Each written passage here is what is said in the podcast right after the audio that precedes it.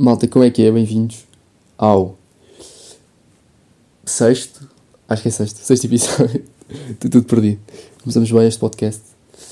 Uh, sexto episódio, entretanto. Uh, hoje começo sempre também por introdução e depois digo hoje e falo um bocado. O tempo está bacana, o tempo não está bacana. Aquela repetição básica até ter uma, uma introdução uh, bacana, que ainda estou a trabalhar nisso. Nos próximos episódios, malta, fiquem ligados, subscrevam, metam um like, que muitas novidades estão por vir, novos projetos. E, e olhem, hoje estou, estou bacana, voltei ontem do Algarve com a minha família, tivemos aquela semaninha básica a chilar, piscina, praia, ler, comer e dormir. E pá, eu penso, penso sempre que é chato, pá, é sempre muito chato voltar estamos uma semana sem fazer nada, ou seja, sempre meio a ser servidos. Também pagámos para isso, mas estamos sempre meio a ser servidos. E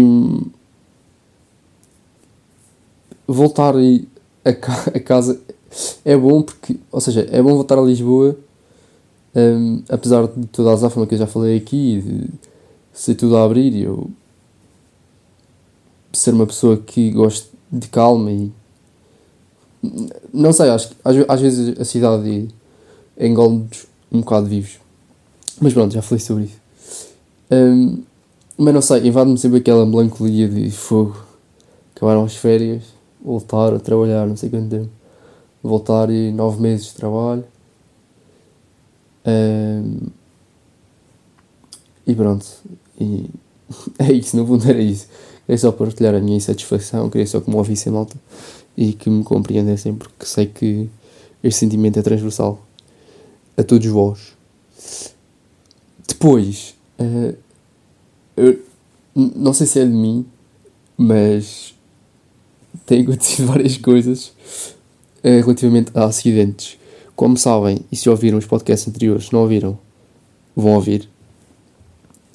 Tivemos desmaio em direto e tivemos acidente de moto em direto. E eu não queria bem começar aqui uma nova rubrica porque isto é egoirar e é meio chato. Pá, mas se calhar as circunstâncias estão a pedir que é criar a rubrica do acidente da semana.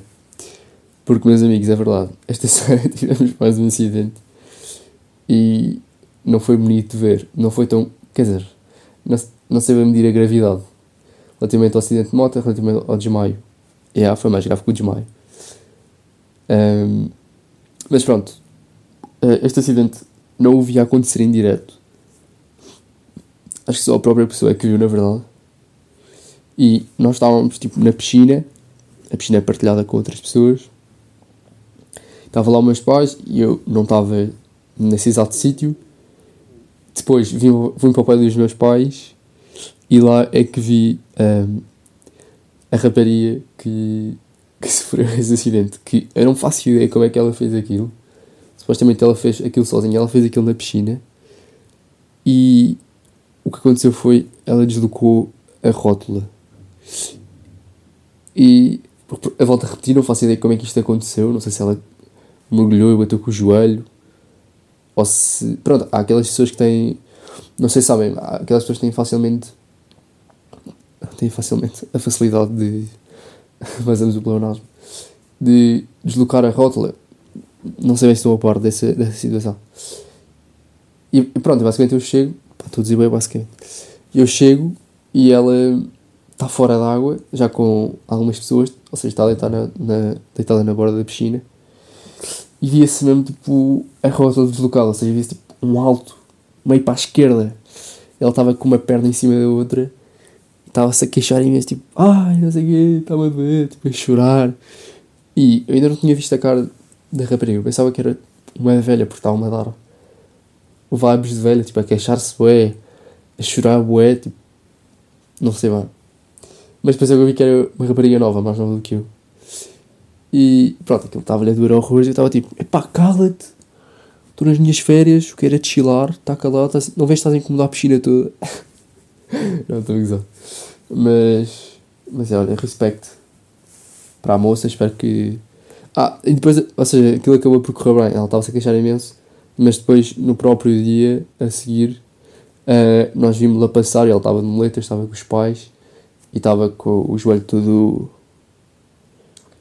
cheio, uh, todo ligado, ou seja, cheio de faixas e estava bacana, por isso não aconteceu assim nada de mal. Fiquem ligados para a próxima semana, teremos certamente um novo acidente para contar. Depois, olha, queria-vos falar sobre o joguito. O joguito Benfica Vizela que foi sofrido.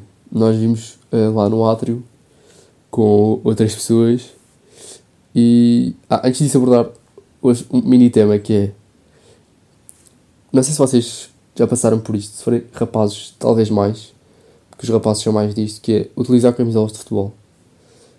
Um, e seja, gera sempre reações muito, muito bacanas. Ou seja, eh, não necessariamente bacanas, mas gera sempre reações.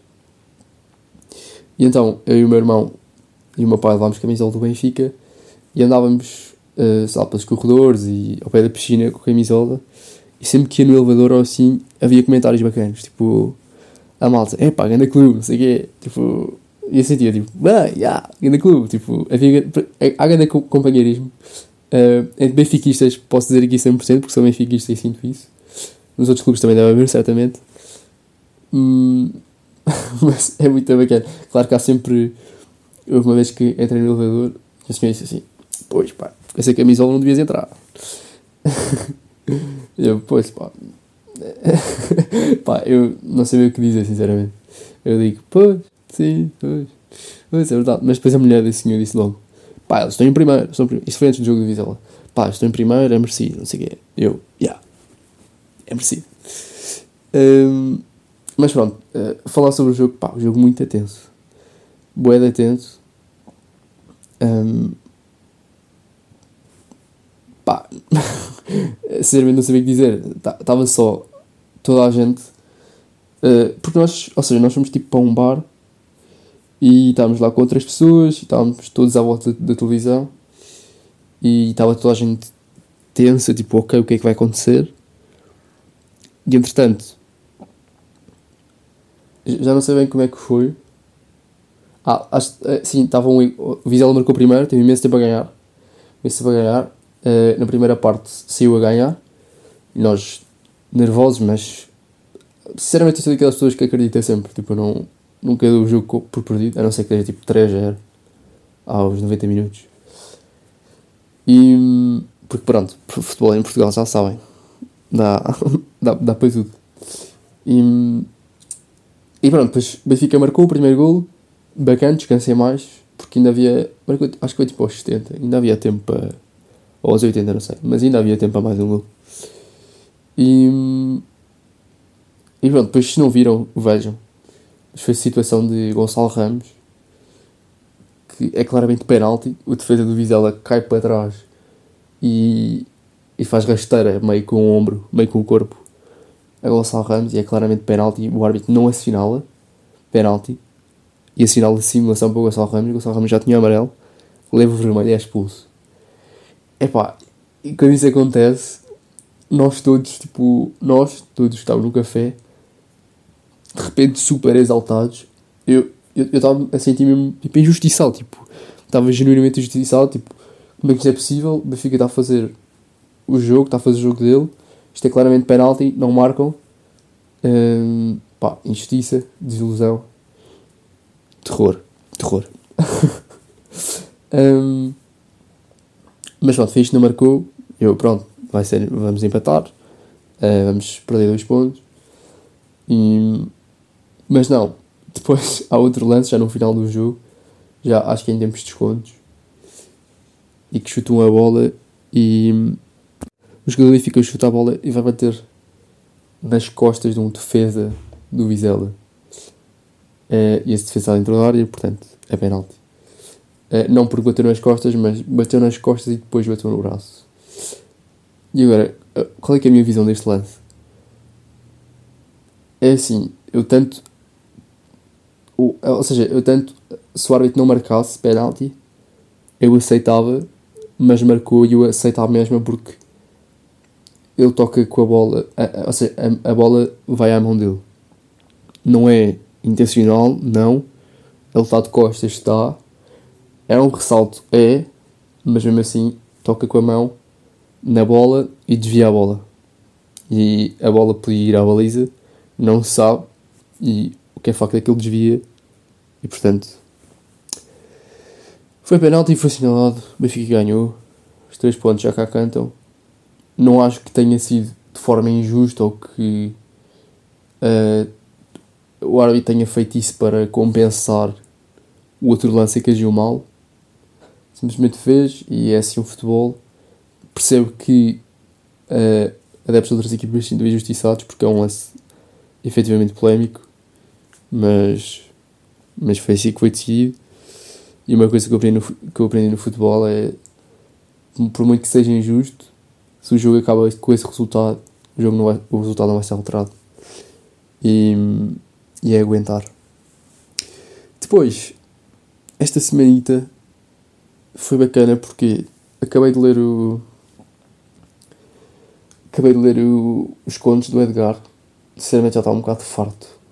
Um, mas pronto, passei bem e passei para o Anda Morto Ricardo Reis José Saramago, que vai ser a cultura desta semana. Ainda tenho mais uma coisinha, mas fica já a cultura desta semana Saramago, em geral. Porque. Malta, Saramago. tipo, tipo, Saramago é o melhor escritor da Tuga para mim. Ainda, ou seja, não li todos, obviamente. Mas daquilo que eu li, que já foram alguns até, Saramago, a, a escrita dele é, é mesmo. Tipo, sinto bastante que é uma escrita incomparável. As descrições que ele faz são tão boas e tão minuciosas que a, a minha imaginação quase que não precisa trabalhar. Eu sei que isto é um fator um bocado mau, mas, mas acho, acho que está para os dois lados. Ou seja, com uma descrição tão boa e tão exaustiva, a minha imaginação fica muito mais precisa. E, ou seja, ele, por exemplo, ele faz aqui a descrição de um hotel e na minha cabeça eu tenho o hotel todo. tipo, a entrada, a recepção, as escadas que dão para os quartos, a, a sala de jantar, ou seja, através da, da descrição dele, eu tenho isso muito bem definido na minha cabeça. Ao contrário, se fosse, ou seja, se fosse uma descrição menos, ou seja, mais vaga, uh, daria aqui margens para. Não sei, ou seja, é assim, se fosse mais vaga, dava para pensar a mesma e fazer uh, essa tal imaginação, essa tal ideia na cabeça. Um, mas seria diferente e não seria tanto à moda de ser amado. Mas, mas pronto, uh, assim para rematar, acho que a escrita dele é muito boa uh, aconselho vivamente a, a se nunca leram, que já deviam ter lido, se, são mais ou menos da minha geração, já deviam ter lido pelo menos ou Anda Morte e Reis ou Memorial do Convento. E eu li o Memorial do Convento no 12 segundo, no 11 primeiro, não sei. E adorei, adorei completamente. Um, até porque a escrita de Saramago, ele envolve, tipo, ele envolve na leitura. Um, eu não sei, ou seja, ele tanto faz a descrição e parece que é uma história e é impessoal, mas ao mesmo tempo mete referências tipo Hamlet, tipo bíblicas também, e tu ficas, ok, tipo, em que tu mesmo, ok, esta pessoa mesmo é conhecedora, tipo, esta pessoa é inteligente, tem imensa cultura, e ao mesmo tempo, ou seja, parece que envolve o leitor, tem umas tiradas que é tipo, e se o leitor discordar, ou isso, não sei o quê, e ao mesmo tempo que escreve e que descreve, parece que está tipo, a ter uma conversa contigo. E, e não sei, e, e todas estas referências e todas estas palavras que nós já não utilizamos tanto uh, são muito boas e, e trazem-nos também muita cultura. E este livro em específico retrata muito Lisboa, e este livro passa, a história deste livro passa-se em 1935 e, e retrata também muito bem Lisboa Antiga e a parte da Baixa e eu consigo identificar até porque, ou seja, para não dar spoiler, mas só um bocadinho Carlos Reis vem do Brasil e, ou seja, ele é português, mas esteve no Brasil 16 anos, vem e vê uma Lisboa toda mudada. E, e fica-se muito pela baixa, pelo Terreiro do Passo, Rua Augusta, não sei o quê. Fica lá num hotel e vai ao Teatro do Maria e, e, e assim. E, e, não sei, ou seja, esta a história toca de uma forma diferente porque eu também conheço estas ruas, também conheço este espaço e, de certa forma identifico-me. Um, identifico-me. e, e, pronto, fica assim a recomendação. Uh, leiam, foi a minha companhia nesta. Quer dizer, foi, ainda não acabei. Estou tipo a um. Tipo um quarto do livro. Ainda falta imenso. Mas é uma leitura que não cansa. Ou seja, é muitas descrições e, e pronto, já podem falar. Já devem conhecer a escrita de Saramago, que é poucos pontos finais, muitas vírgulas, um, diálogos, não tem travessão, não sei o quê, e isso também dá uma certa fluidez uh, à história. Mas ao mesmo tempo faz com que tenhas de ler, pelo menos eu, que quero perceber bem a história e, e ler tudo com calma, se não sei o que leio devagar, uh, faz com que tenhas mais atenção e precisas ler, ok, esta vírgula, ok, tenho que ler esta frase entre vírgulas, senão vai ter um significado diferente. E, e pronto, os diálogos também são assim, ele, ele simplesmente, uh, para, para os identificar, coloca letra maiúscula e tu tens de voltar atrás e dizer, ok, quem é que está a dizer isto? É, quem é que está? Porque, pronto. E, e pronto, estou a gostar imenso tenho ali, estou a olhar para eles, tenho ensaio sobre a cegueira para ler, também dele, e a jangada de pedra, um, que já tinha cá em casa. E, e pronto, serão assim próximas leituras.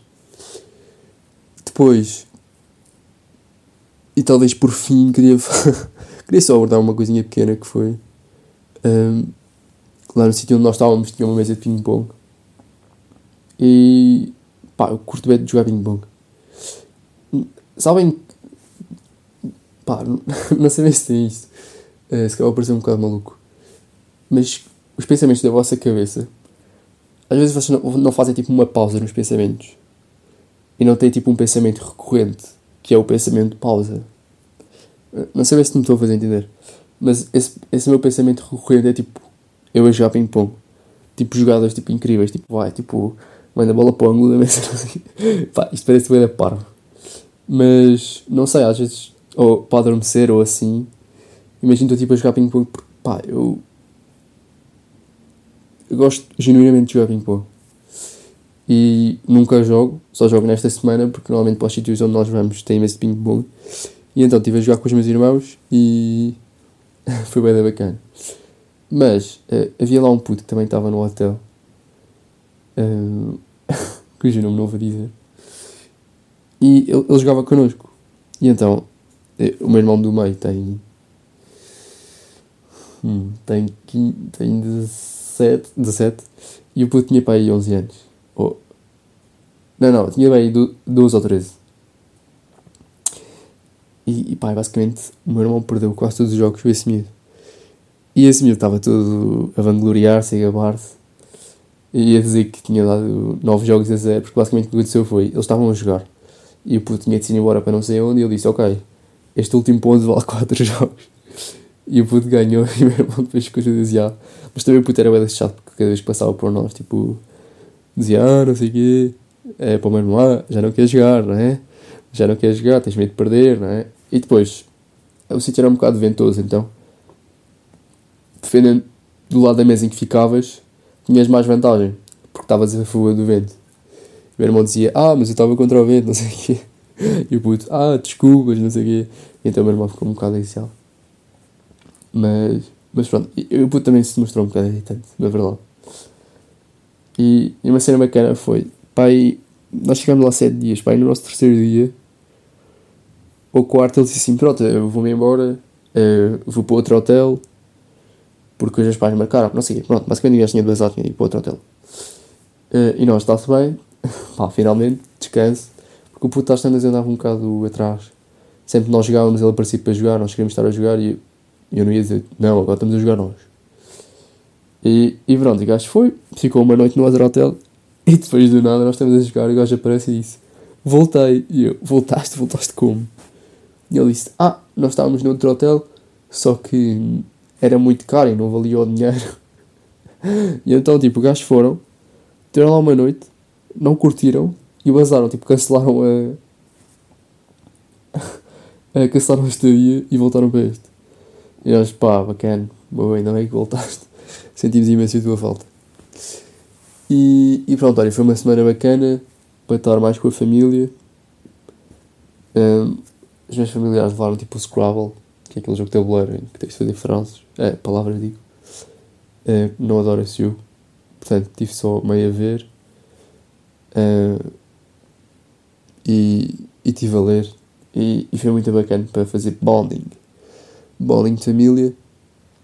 E, e pronto, olha, de cultura, já falei aqui Saramago, mas quero dar também uma aplicação que eu encontrei que se chama Daily Art, que o logótipo, não sei se é logótipo, mas tipo a imagem da aplicação do quadradinho é a Mona Lisa tipo figurada e dava-se uma notificação e todos os dias tem um quadro, uma obra de arte diferente.